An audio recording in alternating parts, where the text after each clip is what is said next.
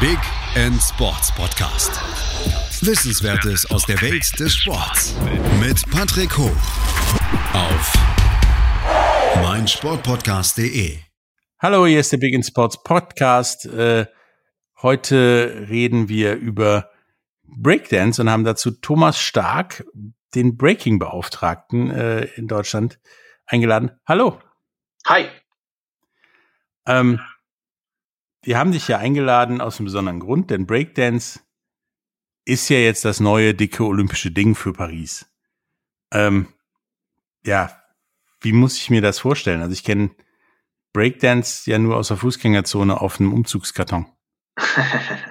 da hat es auch irgendwann mal ganz klassisch angefangen. Also Breakdance ist sowieso der mediale Begriff, der für die breite Masse verwendet wird. Ähm, das ganze Ding heißt bei Olympia auch Breaking. So ist auch der Szenebegriff. Ähm, genau, Breaking. Ähm, aber die meisten können halt eher was mit dem Thema Breakdance was anfangen, aber es ist genau das Gleiche. Egal, ob du jetzt Breakdance oder Breaking nennst, aber wir nennen das wirklich Breaking. Mhm. Ähm, genau. Ich bin der Bundesbeauftragte für Breaking beim äh, DTV und beim TAF. Äh, das sind so die zwei größten Tanzverbände in Deutschland. Und wie habe ich mir Breaking dann als Wettbewerb vorzustellen? Das Konzept äh, des Wettbewerbs ist einfach eine 1 gegen 1, äh, ein 1 gegen 1 Wettbewerb. Das heißt, ein Tänzer, eine Tänzerin treten immer gegen einen Tänzer, eine Tänzerin an im Endeffekt. Ähm, und dann gibt's ähm, Vorausscheidungen und dann gibt's das klassische Knockout-System. Bis zum Schluss halt. Das System also grob. Im Prinzip wirklich so Setzliste erarbeiten oder Setzplätze erarbeiten und dann geht's K.O.-System weiter. Genau, wenn wir jetzt zum Beispiel eine Europameisterschaft, eine Weltmeisterschaften äh, nehmen, zum Beispiel jetzt das, was es ja schon gibt, ähm, dann gibt es nationale Vorentscheidungen und da qualifizieren sich immer die besten zwei für so eine EM oder WM. Ähm, genau, und die mhm. treten dann halt mit ganz vielen anderen an und dann kannst du dir vorstellen, jetzt zum Beispiel, ich nehme mir jetzt ein Beispiel, eine Zahl 100. Diese Zahl 100 äh, tanzt dann im Endeffekt immer, immer sozusagen gegeneinander vor und dann sucht sich die Jury ähm, das sind auch internationale Tänzer, die, äh, die, die ausgebildet werden für so ein Jury-System. Sucht sich dann die Top 32 zum Beispiel aus und die kommt dann ins Knockout-System. So kannst du dir das vorstellen. Achso, deswegen, Jury wäre auch so eine Frage gewesen. Wer ist die Jury? Sind das ja, irgendwelche Promis, irgendwelche Extenser? Gerade bei Olympia wahrscheinlich irgendwelche Leute, die irgendeine Lizenz haben. Wie sieht das denn aus? Ja, also an dem Jury-System arbeitet man im Moment beim Weltverband. Äh, da werden Leute extra ausgebildet. Äh, es gibt natürlich viele Kriterien, die diese Jury auch erfüllen müssen. Das heißt, die dürfen zum Beispiel nicht mehr aktiv im, äh, in der, dieser Tanzszene aktiv sein, weil im Endeffekt, äh, sie, das ist ja dieser Conflict of Interest, der da eingehalten werden soll auch. Ähm, und die werden dann mhm. einem speziellen Jury-System auch ähm, ausgebildet. Das heißt, äh, du kannst es so vorstellen, dass du halt ein Tablet am Ende in die Hand bekommst und da ist ein spezielles Jury-System draufgespielt mit verschiedenen, äh, mit verschiedenen Kriterien. Und anhand dessen werden dann im Endeffekt diese Battles äh, werden dann so gewertet. Äh, das wäre jetzt schon weit nach vorne gekommen. Ähm, Breaking, Breakdance. Ähm, gibt's ja seit irgendwo Ende der 60er, Anfang der 70er. Und war ja mal wesentlich populärer als, ja, wir kennen Leute von der, vom Umzugskarton aus der Fußgängerzone. Ähm, wie ist es denn dazu gekommen, dass das jetzt, ja, sportliche Wettbewerbe geworden sind? Ja, also ähm, es scheint sich auf Weltebene ja viele Leute dafür eingesetzt zu haben, dass Breaking ja auch wirklich olympisch wird. Äh, Frankreich ist sicherlich auch so ein äh, guter Ort dafür, weil Frankreich natürlich eine sehr, sehr lange Hip-Hop-History hat. Ähm, Frankreich ist ja auch das äh, eins dieser Länder, die, die, wo Breaking ganz groß geschrieben wird. Deswegen finde ich, passt es auch super nach Paris 2024 rein ähm, ist eine von, glaube ich, vier neuen Sportarten, die dann zur Olympiade dann zugelassen werden äh, 2024. Und ähm, ja, ich meine, man sieht es ja auch, dass diese Entwicklung ja weitergeht, auch äh, bei Olympia, auch siehe Skateboarden, siehe an, ähm, bei, bei den Winter Olympics ist es ja zum Beispiel Snowboarden ist drin. Also es werden ganz junge, neue Sportarten dazu geholt. Ja, und ähm, wie ist das denn jetzt dazu gekommen, dass aus einem, einer Freizeitbeschäftigung, möchte ich mal sagen, da jetzt ein ernsthafter sportlicher Wettbewerb draus geworden ist, weil klar, Breakdancen haben wir auch mal probiert, war nicht ganz so geil. Wir haben das, glaube ich, auch mit dem mit der Pappe vergessen. Ähm, und äh, da gibt's ja auch Kurse und so in Tanzschulen. Ja. Und jetzt plötzlich stehe ich vor einer olympischen Sportart. Wie, wie ja. ist dazu gekommen? Ja, also ich glaube, da muss man ganz weit zurückgehen. Ähm, da muss man auch so ein bisschen in die History zurückgehen. Ich meine, man muss es ja auch ganz klar sagen. Äh, ich tue mich da mal ein bisschen schwer mit dem Wort Sportart, weil für mich ist es dann eine Tanzsportart, weil im Endeffekt reden wir über einen Tanz, der, eine, der aus einer Kultur entstanden ist. Ähm, das hast du mhm. ja sehr treffend gesagt. Das war mal sehr, sehr populär Ende der, äh, Anfang der 80er Jahre. Da gab es ja diese Filme auch viele. Die Rocksteady Crew zum Beispiel war ja auch so eine bekannte Gruppe. Dann ist das Ganze abgeflacht, äh, Ende der 80er Jahre, Anfang der 90er Jahre und dann kam die zweite große Welle, kam dann Ende der 90er Jahre, 97 ging es dann so ungefähr los, 96, 97. In der Zeit habe ich dann auch angefangen zu tanzen. Ähm, das Ganze wurde stetig auch immer professioneller, auch von den Movements her und auch von den Bewegungsabläufen her. Ähm, es kamen ganz große Wettbewerbe, es kamen auch viele Marken. Äh, Labels, die die, die, die Breaking-Geschichte ähm, supported haben draußen. Das heißt, äh, es wurden noch extra Wettbewerbe gemacht und ja, das Ganze ist ja medial auch. Äh, du, du findest ja Breaking mittlerweile in Theatern, auf großen Bühnen. Ähm, es ist schon was, wo jetzt auch die breite Masse auch wirklich kennt. Also von der Fußgängerzone auf den Karton, sage ich jetzt mal, auf die großen Bühnen haben wir es ja schon lange geschafft. Mhm. Und deswegen, also ich denke, das ist halt naheliegend, dass man sowas dann halt auch auf die ganz große Bühne vielleicht bringt. Okay, wie, wie kriegen wir denn jetzt ähm, ja, eine Chance ist übertrieben in Paris, aber wie kriegen wir denn jetzt Leute in Deutschland von der Fußgängerzone, sage ich mal, aufs olympische ja, Parkett, auf den olympischen Karton? Okay. Es gibt natürlich auch Verbände, die das Ganze organisieren. Es gibt ja den DOSB in Deutschland und der hat den DTV zum Vorolympischen Verband erklärt. Der DTV ist der Deutsche Tanzsportverband. Ähm, der organisiert hier die Strukturen für die Tänzer, dass er diesen Athletinnen und Athletinnen äh, das möglich macht, auch eine Chance zu bekommen, vielleicht diesen Spot bei Olympia zu bekommen. Was, äh, was passiert ist, ich bin seit letztem Jahr, bin ich Bundesbeauftragter für Breaking. Ähm, es gibt seit Oktober gibt es einen Bundestrainer im Breaking. Ähm, und es gibt auch ein Bundeskader. Dazu gehören acht Tänzer und acht Tänzerinnen, äh, die den Bundeskader stellen. Der wird jedes Jahr aber neu gewürfelt, weil die müssen sich natürlich auch über bestimmte äh, Wettbewerbe für so Bundeskader qualifizieren. Und am Ende vom Tag gibt es halt Europameisterschaften, Weltmeisterschaften, deutsche Meisterschaften und äh, der, der Qualifizierungsprozess für Olympia, der wird gerade im Moment noch definiert vom Weltverband.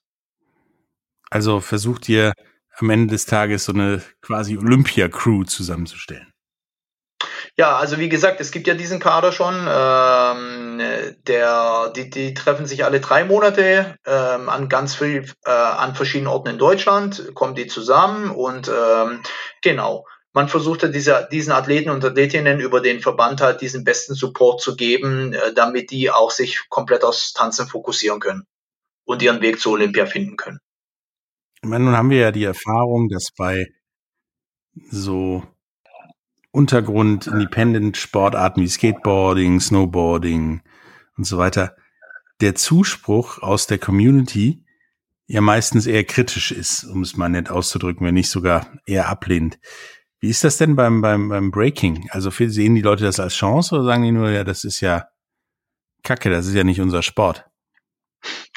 Also da, da, da, da gibt auch gespaltene Meinungen. Ich meine, das hast du sehr treffend zu, äh, das hast du gerade sehr treffend äh, gesagt. Ähm, es gibt natürlich auch Leute, die sagen, okay, das ist nichts für uns, das ist auch in Ordnung so, finde ich. Ähm, ich sehe das als Chance. Ich meine, ich komme ja selber aus der Szene. Die alle Leute, die mitwirken und auch die beteiligt sind als Tänzer, Tänzerinnen, die sind alle aus der Szene. Also das sind keine Unbekannten, das sind auch keine Leute, die, äh, die irgendwo zusammengecastet wurden. Das sind wirklich auch, auch gute Tänzer, Tänzerinnen, die da dabei sind. Die besten finde ich sogar aus Deutschland.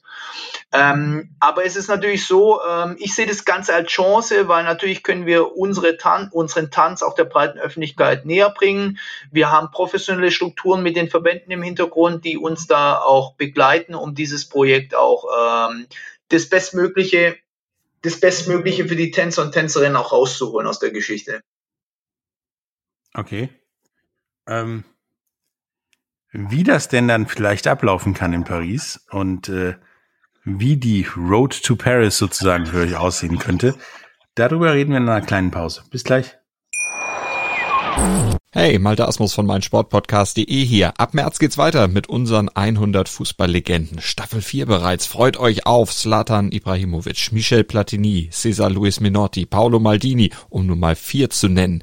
Und bis wir mit der vierten Staffel kommen, hört doch einfach noch mal rein in die bisherigen drei Staffeln. Ronaldinho, Sepp Meyer, Gary Lineker, Lothar Matthäus und viele weitere warten da auf euch. 100 Fußballlegenden. Jetzt. Überall, wo es Podcasts gibt. Hallo, da sind wir wieder äh, mit Thomas Stark, Breaking-Beauftragter ähm, und reden über Breaking, nicht Breakdance, wie wir gelernt haben. Ähm, seid ihr ja in Paris dabei. Ähm, gibt es da schon Pläne für mehr als Paris, also auch LA und was auch immer danach kommt? Oder seid ihr halt so eine Art neues Baseball, Softball immer mal dabei, wenn es passt? Also wir hoffen, also ich weiß, dass wir für Dakar, für die Jugend-Olympia 2026 schon bestätigt sind als Breaking und ich gehe davon aus, ich hoffe auch, dass äh, Los Angeles 2028 auch Breaking dabei sein wird, was ja auch sehr gut passen würde zu den USA. Das ist richtig, schön, schön am Strand. Genau. Oder Venice Beach und so. Ja, oder äh, ganz klassisch, damit es dann wieder so ein Tanzfilm wird, irgendwo South Central oder sowas. Ähm, nun hast du ja gesagt, da wird dann ähm, eine Crew zusammengestellt oder gibt's halt auch schon, die versucht, ähm, ja, Gold zu erbreaken. Ähm, nun kommen die ja wahrscheinlich nicht so von der Straße, sondern aus existierenden Crews. Gibt's da irgendwelche Konflikte mit diesen Crews oder ist die Akzeptanz da okay? Nein, also ich, ich, ich fühle den Support sehr, sehr, sehr, sehr gut äh, von den, von den Tänzer, Tänzerinnen der Szene. Ähm, wie gesagt, wir haben ja dieses Jahr auch die erste deutsche Meisterschaft äh, im 2021 gemacht. Äh, 2020 konnten wir die ja leider nicht machen. Die erste gab es in 2019. Ähm, also wir hatten da schon sehr, sehr gutes Feedback, auch von der Szene. Natürlich ist es halt was Neues. Ähm, diese strukturierte, ähm, man muss natürlich auch im Verein dann Mitglied sein und aber wir, ähm, das Ganze wird auch gerade auf Länderebene ausgebaut. Das heißt, die 16 Bundesländer sollen natürlich, äh, wenn möglich, auch Landeskader aufbauen mit Landestrainern und ich glaube, das ist auch so, das ist Hinführen der Szene auch so in diesen strukturiert, in diese strukturierte, äh, in diese strukturierten Formen. Ja, das wäre nämlich die nächste Frage gewesen. Du bist ja eigentlich, also Breaker sind ja von der Natur aus eher so, ich mach das mal auf der Straße oder mit Freunden zusammen und leg los. Und für eine olympische Disziplin, egal welche, musst du ja aus dem organisierten Sport kommen. Ähm, Gab es das schon oder kommt das erst jetzt mit dem Olympia, ja, Thema, dass ähm, das mehr organisiert wird und äh, wie, wie kriege ich denn so, oder finde ich denn so Vereine, beziehungsweise wie komme ich da hin? Nein, also man muss ja sagen, ähm, wir haben ja viel in Anführungsstrichen Freestyle gemacht. Das heißt, ähm, es gab ja nie so diese, diese festen Formen, äh, wie sie es jetzt gibt. Aber wir hatten trotzdem eine mhm. gewisse Struktur schon in der Szene gegeben. Es gibt ja schon große, sehr, sehr große Veranstaltungen äh, in der Szene, die es ja schon gab. Und man muss auch sagen, dass viele äh, Tänzer, Tänzerinnen auch sehr organisiert sind. Also das ist jetzt nichts, dass ich sage, okay, ähm, ich hole die Leute jetzt von der Straße und die wissen erstmal gar nicht, was, was sie zu tun haben. Nein, also das funktioniert schon. Die haben schon ihre Training schon davor auch organisiert gehabt und, und sind da dabei. Natürlich, was dazu kommt, ist so eine Anti-Doping-Geschichte zum Beispiel. Das ist jetzt zum Beispiel ganz neu für viele. Ähm, oder halt auch, wie gesagt, so diese Kadertrainings, das ist auch neu, aber trotzdem gab es schon Strukturen auch, auch wenn wir nicht organisiert waren äh, auf dem Papier, aber es gab Strukturen sehr wohl schon. Okay, gerade diese, diese, diese klassischen olympischen Dinge wie, wie Anti-Doping-Erklärungen und Gedöns und so, die hatten ja in der Vergangenheit immer wieder für Probleme bei, ja, gerade beim Snowboarden und so weiter gesorgt. Ähm, und dann ja auch Bedenken bei den Athleten. Ähm, ist das bei euch auch so oder siehst du das sehr entspannt? Also ich sehe das sehr entspannt, weil ich weiß auch schon, dass äh, Anti-Doping-Kontrollen auch bei unseren Athleten schon durchgeführt wurden und äh, da gab es bisher keine Probleme. Also deswegen sehe ich das entspannt. Ich meine, jeder, jeder, der an so, äh, der, der, der, der in Richtung Olympia denkt, der, der weiß ja auch im Endeffekt, auf was er sich da einlässt. Ja, aber da werden wir ja in Peking im Zweifelsfall bei den Winterspielen wieder was anderes sehen beim Snowboarden. Das ist dann eine andere Geschichte. Ähm, ja deswegen war das halt die Frage, die ich, die ich stellen wollte. Weil das ist ja bei so urbanen Sportarten immer so ein Thema, dass die dann sagen, ja, äh, darf ich nicht das machen, was ich vorher gemacht habe. Ähm, das ist jetzt wieder organisierter, aber da sagtest du ja bereits, das ist kein großes Problem, weil eigentlich ist dieser Sport dem total ur urbanen schon längst entwachsen und wesentlich organisierter. Ähm, wenn ich jetzt anfangen möchte zu breaken. Okay, ist ja jetzt bei mir nicht so toll, aber bei, bei jüngeren Leuten. Ähm, was muss ich denn machen, um das zu machen und am besten nach Olympia zu kommen? Ist eine ganz schwierige Frage, weil im Endeffekt jeder, jeder Mensch ist ja so ein bisschen anders, anders äh, gebaut, sage ich jetzt mal, oder, oder, oder, oder hat ein spezielles Talent. Es gibt natürlich äh, junge Leute, die haben eine sehr, sehr große Auffassungsgabe, die lernen ganz viele Sachen viel, viel schneller wie andere. Ich meine, ich unterrichte auch Kids und Teenager schon seit 15, 16 Jahren. Ähm, man muss also meiner Meinung nach muss man sich erstmal die Basics aneignen, weil es gibt auch beim Breaking Basics äh, und dann muss man da weiter weitermachen. Natürlich, was, was immer immer das Wichtigste für mich ist, ich glaube, das ist in jeder Sportart so, ähm, dass es Eigeninteresse auch da ist und dass man halt nicht nur in den, äh, in den Tanzräumen, wo man halt ins reguläre Training geht, was macht, sondern auch zu Hause und auch außerhalb dieses dieses, äh, dieses Lehrer-Schüler-Prinzips, wenn man anfängt. Umso öfter man trainiert, umso mehr Routine kriegt man auch in sein Zeug rein. Ich meine, ein Fußballer, der nur einmal die Woche auf dem Fußballfeld steht, wird nicht besser irgendwann. Das heißt, der muss sich auch noch selber, der muss zwei, drei, vier, fünfmal, sechsmal die Woche ins Training gehen. Würdest du denn künftigen Athleten beziehungsweise jungen Tänzern dazu raten, halt was wir vorhin angesprochen haben, sich mit einer mit einem Umzugkarton in die U äh, in die U-Bahn zu stellen oder in die Fußgängerzone und zu testen, wie gut sie sind oder wie das ankommt? Ich habe das früher auch gemacht. Ich meine, das in Stuttgart auf der ja. ja, ja, in Stuttgart auf der Königstraße haben wir das auch gemacht. Ähm, ich meine, man muss es auch immer festhalten. Ähm, wir sind ja auch keine klassische Sportart. Wir kommen aus einer Kultur. Die Hip-Hop-Kultur ist immer noch ganz groß geschrieben bei uns. Ähm, deswegen, also man, man, man muss nicht zwingend in die Fußgängerzone gehen mit dem Karton, aber klar, wenn man, wenn man gerne entertaint, entertained. Ich kenne auch sehr, sehr viele Tänzer, Tänzerinnen, die das immer noch machen. Äh, es ist okay. Warum nicht? Ich finde es super. Okay, also ja, wenn ihr zu Olympia wollt, fangt an zu trainieren. Ihr dürft das auch im U-Bahn-System beziehungsweise in der Fußgängerzone machen. Sogar sehr gerne. Erfreut mit Sicherheit auch die Passanten.